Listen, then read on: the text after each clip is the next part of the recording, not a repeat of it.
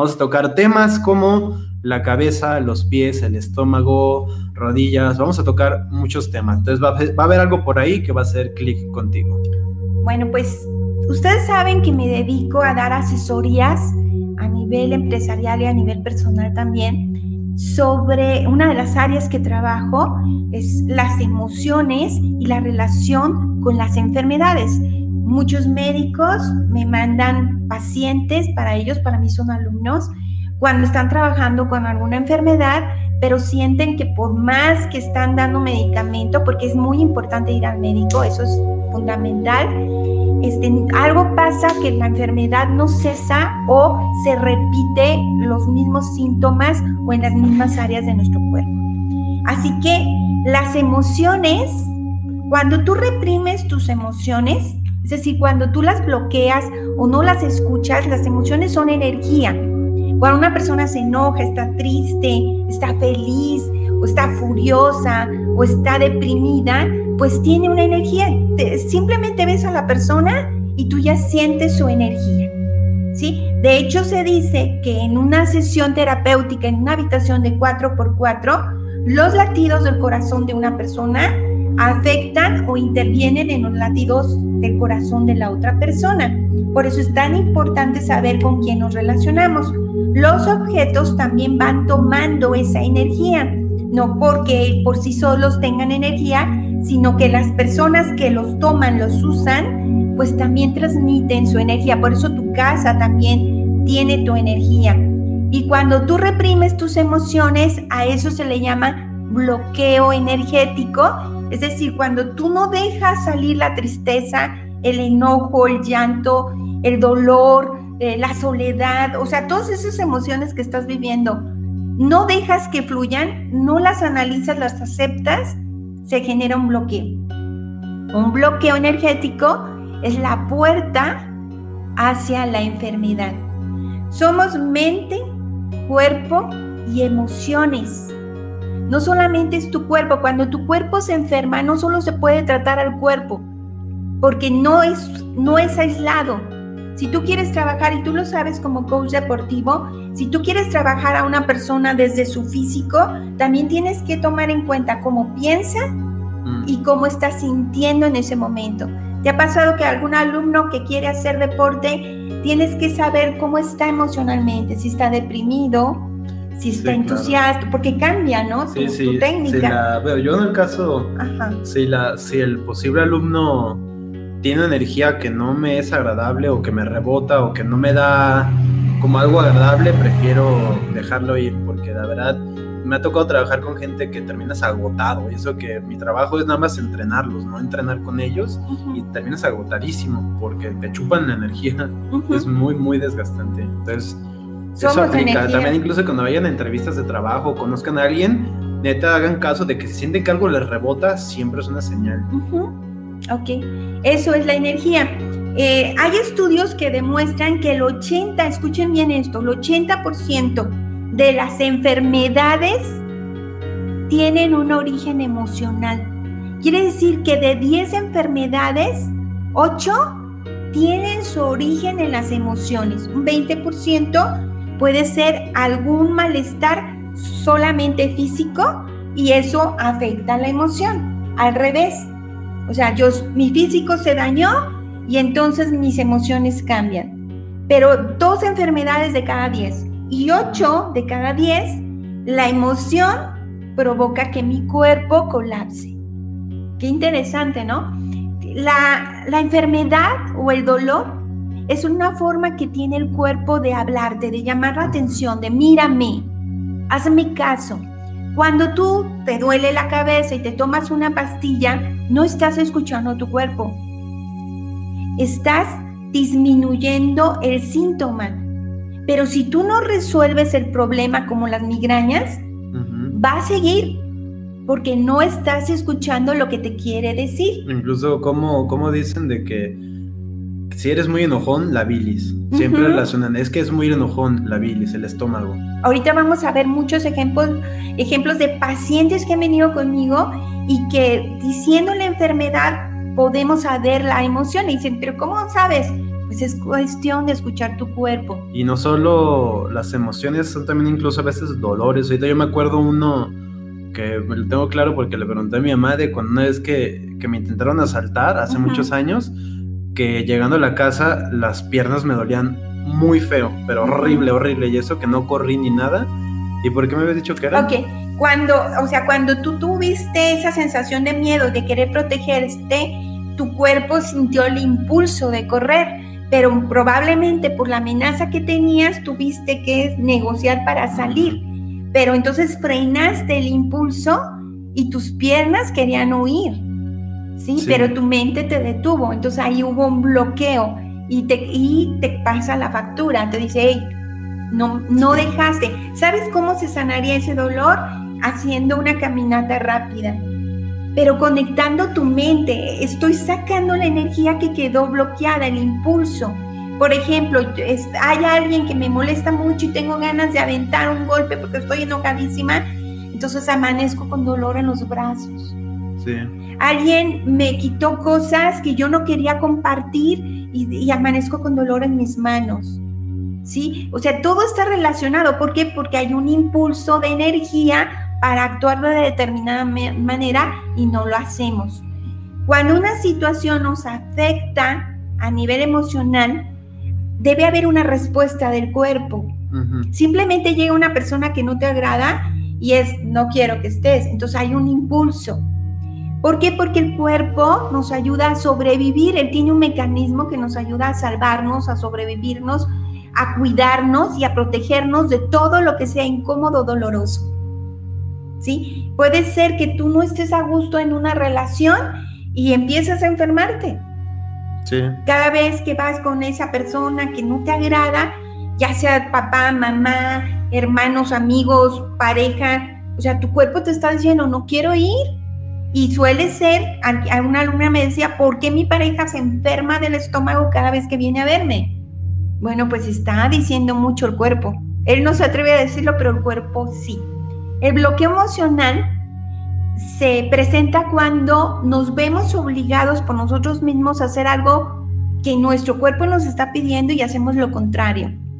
Sí, a lo mejor mi jefe me regañó de tal manera que me sentí humillado y quería decirle basta y terminé diciendo, sí señor, lo que usted diga. Entonces esa persona va a estar enferma de la garganta porque está haciendo algo contrario a lo que su naturaleza le pide. Por naturaleza somos sabios, somos dignos, somos valiosos. Pero nuestra mente, a través de nuestros miedos, porque esa persona que en lugar de decirle basta, renuncio, esto no me gusta, y se queda así, Señor, lo que usted diga, a pesar de que es injusto, no se queda por bueno, se queda por miedo. Sí. Y el miedo es una emoción que te bloquea. Pues como ahorita se me ocurre, creo que de lo más común que me toca escuchar es la diarrea con la, con, con la preocupación, el estrés, se te suelta la panza. Sí, ¿Qué es la enfermedad? La enfermedad es una historia, a mí me encanta porque esto es muy profundo y muy simple. La enfermedad es una historia que tu cuerpo te está contando. La enfermedad es una historia que tu cuerpo te está contando. Les voy a poner algunos casos de personas que han asistido conmigo, solo algunos, para que los analicemos. Paciente masculino, 60 años. Escuchen bien esto, antecedentes. Su esposa vendió su casa, la casa que habían comprado y en la que habían vivido juntos, y vendió su casa sin avisarle. Él había puesto a su nombre de ella. Y él no dijo nada, pero estaba tremendamente enojado y se enfermó del hígado. Decía, sentía que mi hígado reventaba. Su cuerpo hablando, su enfermedad, el hígado. ¿sí? ¿Qué es lo que nos está diciendo? Todo lo que no expresas colapsa y se bloquea. El hígado acumula todo tu enojo, la ira reprimida a nivel alto. Paciente femenina, 37 años. Escucha bien. Problema físico, no puede pasar saliva. Situación. Le ofrecieron un nuevo puesto de trabajo pero su esposo no está de acuerdo en que lo tome. Él dice que no, que no le parece bien, que debe quedarse en el puesto en el que está, que no asuma más responsabilidades, pero ella le apasiona su trabajo y siente que no puede decirle a su esposo, quiero hacerlo, no me digas que renuncie a algo que quiero. Enferma de las anginas. ¿Les va checando? Paciente femenino, 28 años de edad. En el trabajo hay demasiados despidos y su estómago le duele mucho. Miedo. Nos habla de los miedos. No lo dice, no lo comparte con nadie. Bastaría que fuera pues capaz de decirlo a alguien en que tenga confianza. Estoy asustado, estoy asustada. Paciente masculino, 44 años, le duele tremendamente la espalda y afirma en terapia que no se siente apoyado por su familia. Este caso es muy interesante. Este hombre eh, tenía un puesto en una dependencia de gobierno muy importante y de pronto le dice a su esposa, no voy a ir a trabajar durante unos días. Y pasó una semana y el señor estaba como muy raro, se empezó a enfermar de su columna, de su espalda y lo mandan a terapia. Y viene conmigo y le empiezo a preguntar, dice, es que mi esposa insistió en que viniera contigo, Blanca, pero pues a mí me duele la espalda, ¿qué tengo que andar haciendo en terapia? Y estuvimos platicando y me cuenta que no le podía decir a su esposa que había sido despedido de, em, em, de este empleo que tenía en el gobierno y se sentía avergonzado. Su esposa seguía con los gastos muy altos como estaba impuesta, pero ya no tenía el sueldo que antes tenía. Y su espalda, los discos, estaban colapsando. Cuando en una sesión lo habló, ¿qué creen? El dolor de espalda siguió yendo con su médico, pero disminuyó notablemente. Él solo se estaba creando historias y el cuerpo le recibió el mensaje y era una carga extrema. La espalda, al nivel del coxis, habla de la familia, de las cargas familiares, cuando tengamos un dolor en esa área.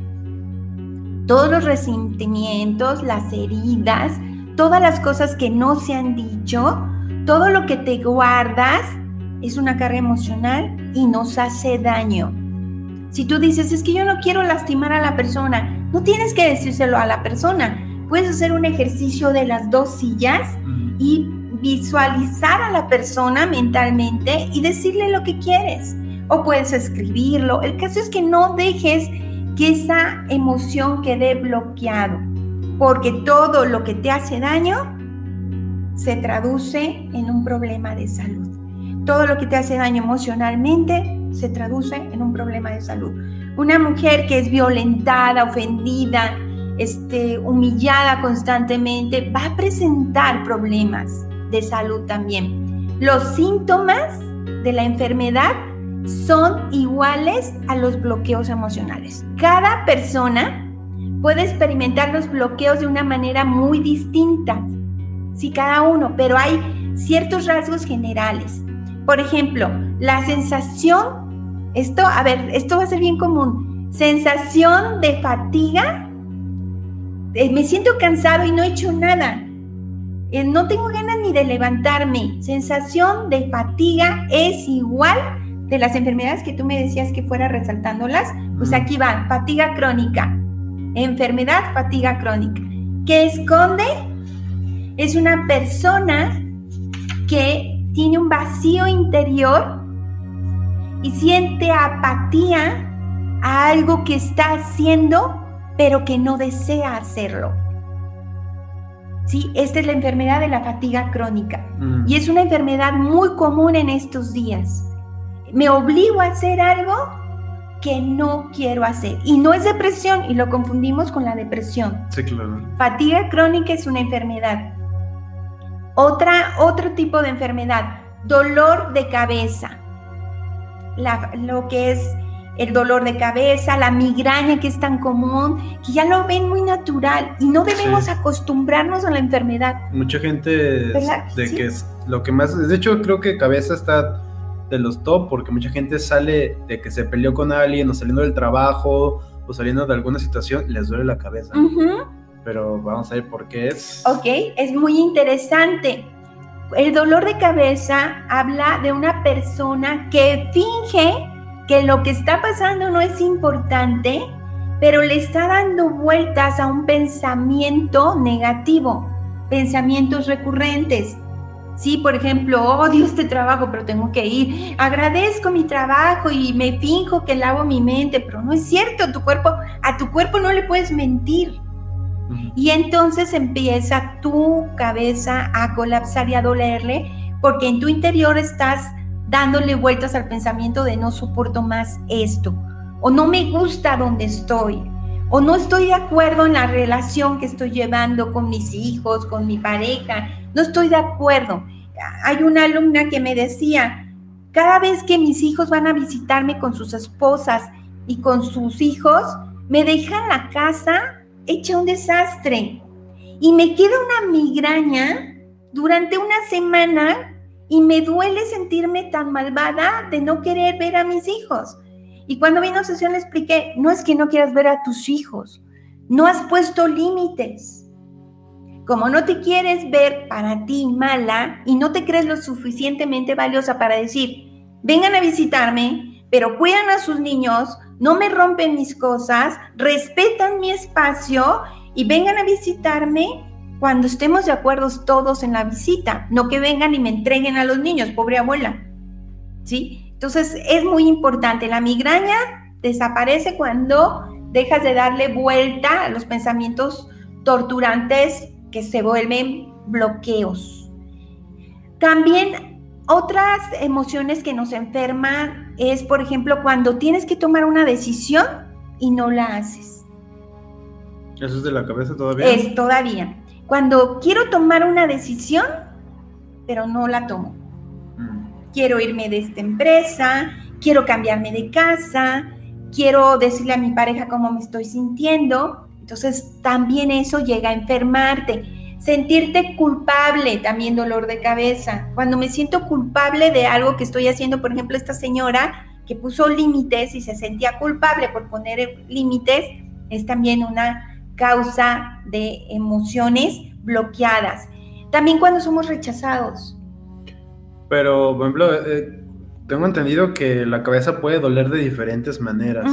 O sea, hay gente que la siente como agudo, que palpita la cabeza. Muy buena pregunta. Cuando el dolor de cabeza es en esta área, en el área de la intuición, es que tú sabes lo que debes hacer, pero no te das permiso. Como el caso de esta, de esta alumna que sabía que quería decirles, hijos, vengan a visitarme, pero no se vale que dejen a sus niños destruirme la casa. Intuición, yo sé qué debo hacer. En esta área de la cabeza es que no me permito confiar en los demás. Esta área es el área de recibir la energía del entorno. En esta área de la cabeza, en la nuca, son pensamientos negativos, torturantes, todo lo veo pesimista. Y en esta área de la cabeza, en estas dos áreas, estamos hablando de no quiero escuchar lo que me están diciendo. Entonces sí, cada área de la cabeza nos Pero cuando sientes que palpita, porque es... Es una presión intensa, o sea, estás sometiendo y estás obligando a pensar lo que no quieres. Mm. Es que no nos damos cuenta, pero yo sé bien que quiero por fácilmente, pero no quiero escuchar lo que yo quiero, no me creo. Y esa es la peor, peor tradición que puede hacerse una persona. ¿Sí? Eh, la mala salud es la consecuencia de que nuestro sistema inmunológico se debilita, que era lo que hace un momento platicábamos. Puede ser que estemos cinco personas en un lugar y solamente una se ve afectada por el virus de la gripe. ¿Por qué si éramos cinco? La que tiene el sistema inmunológico más bajo. Porque esa persona tiene el sistema inmunológico más bajo, ¿cómo estaba emocionalmente? Por eso volvemos, 80% de las enfermedades que padecemos tienen que ver más con las emociones. Y el 20% puede ser una debilidad física, pero ¿qué creen? También tiene que ver con nuestro sistema inmune y la forma en que manejo mis emociones. Mm. Todo bloqueo genera enfermedad. El enojo, la rabia, la ansiedad, la tristeza, el miedo, los duelos, todo eso va directito a nuestro cuerpo como una señal y a nuestras emociones y vamos a ver diferentes enfermedades. Quiero que me vayan siguiendo. La rodilla es la parte de la flexibilidad en la persona. Cuando una persona viene a consulta y me dice que trae problemas en su rodilla o cuando a mí me incomodan por algo las rodillas, sé que estoy siendo terco, que todo mi organismo está consciente de algo que debo de, hacer, pero me freno. Imagínate el impulso, tú que sabes tanto del cuerpo, el impulso de dar a lo que sigue y frenarme. ¿Sí te das cuenta? Quiero moverme, pero me freno. Entonces se amortigua ese movimiento por las rodillas. Entonces todo mi cuerpo quiere salir y me obligo, me obligo a quedarme. El lado derecho de nuestro cuerpo está, está relacionado con la parte racional. Y qué sabiduría la tuya al detectar que es del lado izquierdo, ¿verdad? Es esta parte, es tu área emocional. Quiere decir que tu problema de bloqueo está involucrado con cuestiones emocionales, más que con cuestiones que estás pensando. Algo que estás sintiendo no está siendo escuchado y te estás obligando a retroceder. ¿Qué haría yo? Primero, ya escuché mi cuerpo. Segundo, mandarle energía. ¿Sí? Froto mis manos, un poquito de aromaterapia, acetito esencial, coloco sobre mi rodilla izquierda en especial y le agradezco, le agradezco que me haya dado un mensaje. Ya una vez que haya acomodado el significado de la emoción que está escondiendo, desde luego siempre acudan a su médico porque es el que cura la parte física y nosotros estamos acompañando en la parte emocional. Curiosamente, en cuanto me escucho, fluye todo. Y ahorita voy a dar más ejemplos muy interesantes. Emociones como el corazón estaba diciendo, eh, hace poco, casi un año ya, eh, uno de mis hermanos, su tío Eduardo, tuvo un problema del corazón muy joven. Tiene apenas 40 años y, le dio un problema fuerte en el corazón.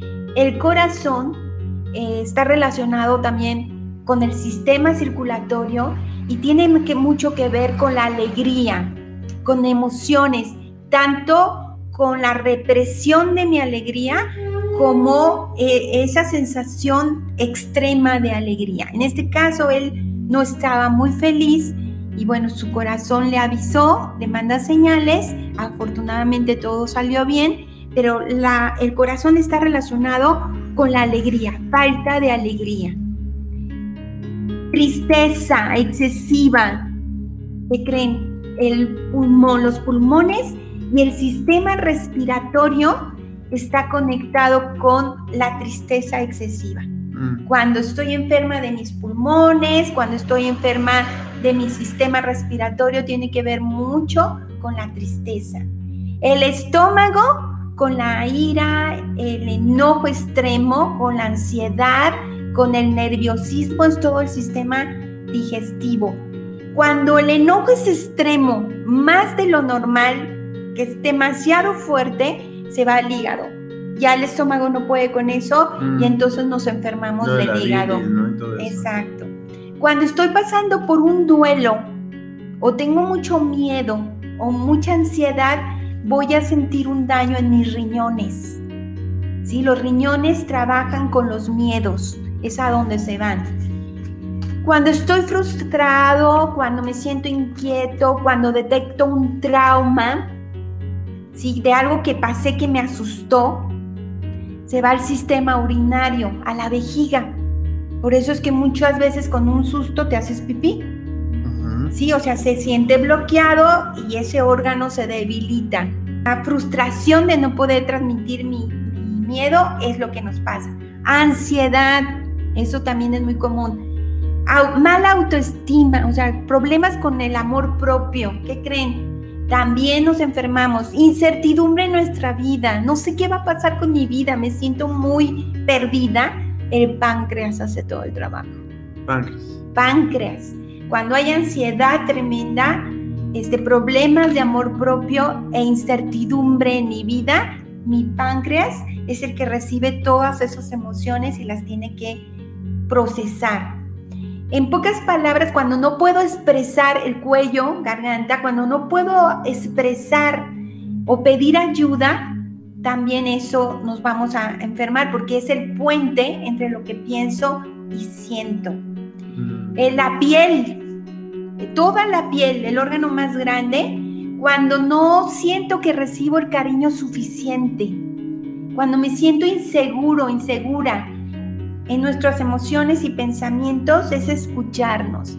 Generalmente dedicamos mucho tiempo a lo de afuera, pero la respuesta a todo está en nuestro interior. Un psicólogo, un buen psicólogo, es aquel que no te dice qué hacer, sino que te ayuda a descubrir lo que tú necesitas saber. Sí, yo también estoy muy de esa idea de que, que el hay muchos psicólogos que dicen, haz esto, esto y esto y esto y esto. Y como en base a lo que ellos creen, pero no en base a lo que tú necesitas, ¿no? Exacto, porque eh, es otro tipo de terapia, pero lo más, la, terapia más es en la que escuchas y dejas que él se conteste. Quiero contarles del paciente más chiquito que he tenido, que eh, fue un caso muy especial, fue hace como unos siete años, siete, diez años, y eh, una mujer vino porque tenía su bebé recién nacido y no quería comer. Estaba deprimido. Entonces en el hospital es, todo el equipo estaban trabajando con el bebé, pero el bebé se estaba dejando morir. No quería tomar leche, le inyectaban, le, hacían transfusiones y estaba cada vez más débil. Un médico de ahí, eh, que conocía de mi trabajo, le pidió a la madre que viniera conmigo para que viéramos si emocionalmente con un bebé que estaba recién nacido podría hacerse algo.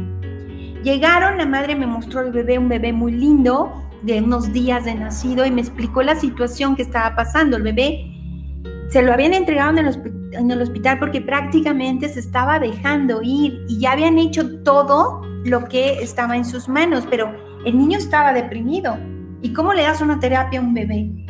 Entonces estuve trabajando con la familia y algo no me checaba. Vino el esposo, la mujer y el bebé y hasta que empecé a preguntar y a preguntar y a leer su cuerpo, eh, di con el problema.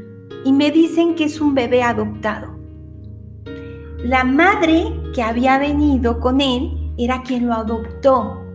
Y había estado durante el parto y la mamá biológica le había entregado el bebé que era un adolescente que venía de un pueblo y lo había venido a tener aquí a Guadalajara y se lo había entregado a los padres adoptivos.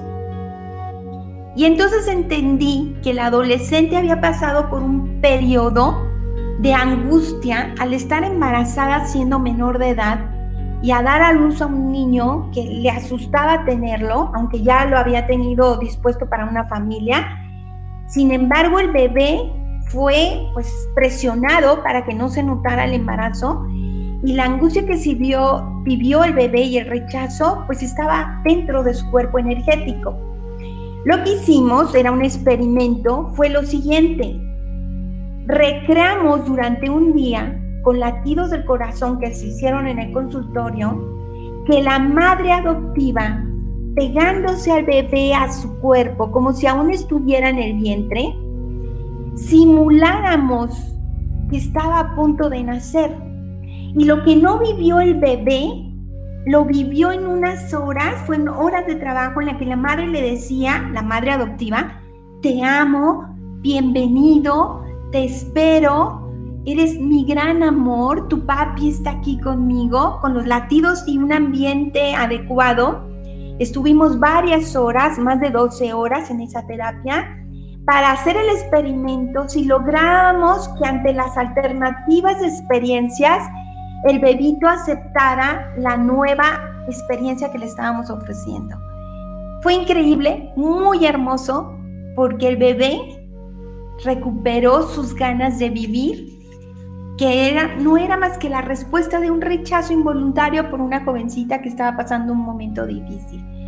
Y fue un ejemplo que marcó mi vida, me hizo abrirme más a, a esto del origen de la enfermedad. Vamos a hacer lo siguiente, van a ponerse en un lugar cómodo, relajen su cuerpo, su espacio, van a hacer una inhalación profunda, retienen el aire y exhalan por la boca. Inhalan exhalan.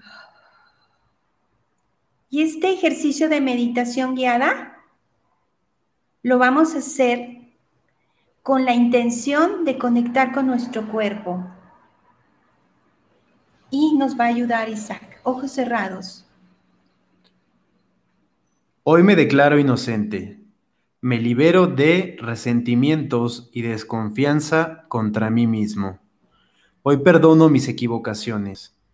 Hoy me perdono por no haber tenido el valor de hablar, de actuar diferente, por desaprovechar oportunidades, por ofender, por recibir ofensas sin defenderme, por no atreverme a lograr mis sueños, por mi negligencia, por haberme dejado maltratar, por comer demasiado o dejar de comer. Hoy me acepto como soy. Acepto mi físico, mi inteligencia, mi personalidad, todo mi ser. Hoy me abrazo, me perdono y me libero, dejo de rechazarme y sano mi vida. Me declaro en paz, me abrazo, me acepto, me amo como soy. Hoy me declaro libre. Inhalas, exhalas y despacio vas abriendo tus ojos al aquí y a la ahora. Y ejercicios tan sencillos como el que acabamos de hacer nos permiten recordar que no solamente somos nuestra mente, no solamente somos nuestras emociones, no solo somos el cuerpo. Cuando viene un paciente conmigo, yo no trabajo solo con sus emociones, trabajo con su mente, trabajo con la posición de su cuerpo, la forma del cuerpo dice mucho, y cuando tú trabajas en coach deportivo con alguna persona, no solo trabajas con el cuerpo, trabajas con la mente de esa persona, con sus emociones. Tú has tenido alumnos que tal vez te dicen, no quiero tu clase y sin embargo están puntuales. Dicen una cosa con la boca, pero dicen otra cosa con sus emociones. Me tocó una alumna que cada vez que venía me decía, yo no sé por qué vengo, Blanca, es que no te soporto, es que me dices cosas muy duras. Y, dices, pero ¿por qué me dice eso? Luego me dice, oye, por cierto, te recomendé a mi madre, a mi hermana, a mi prima, todos van a venir, mañana, mañana vengo otra vez contigo, la próxima semana vengo contigo. Entonces, lo que decía con palabras era muy distinto a lo que decían sus hechos. Y cuando eres sensible y eres capaz de escuchar al otro, sabes que lo que dice tal vez no es lo que quiere realmente decir. Lo mismo pasa con nosotros. Muchas veces decimos cosas pero sentimos otras. Muchas veces puedo decir, no quiero que estés conmigo ni que vengas a visitarme, pero en realidad quiero decir, tengo mucho miedo de estar sola, por favor ven y veme. Mm. Sí, entonces es el saber escuchar esa dualidad de, de comunicación que tenemos nos permite conocernos más. Frase con la que quiero que cerremos. Cuando el dolor emocional no se puede expresar, se transforma en dolor físico. Mm. Cuando el dolor emocional no se puede o no se quiere expresar, se transformará en un dolor físico. Este es el área de bioenergía con la que trabajo y me da gusto que lo hayan disfrutado. Pues recuerden, sigan simples, nos seguimos viendo en la semana. Y gracias por ser parte de mi vida. Los quiero mucho. Sigan teniendo buenas vibras, buenas energías y, felices fiestas, energía bonita de paz. Gracias. Sigan simples, hasta luego.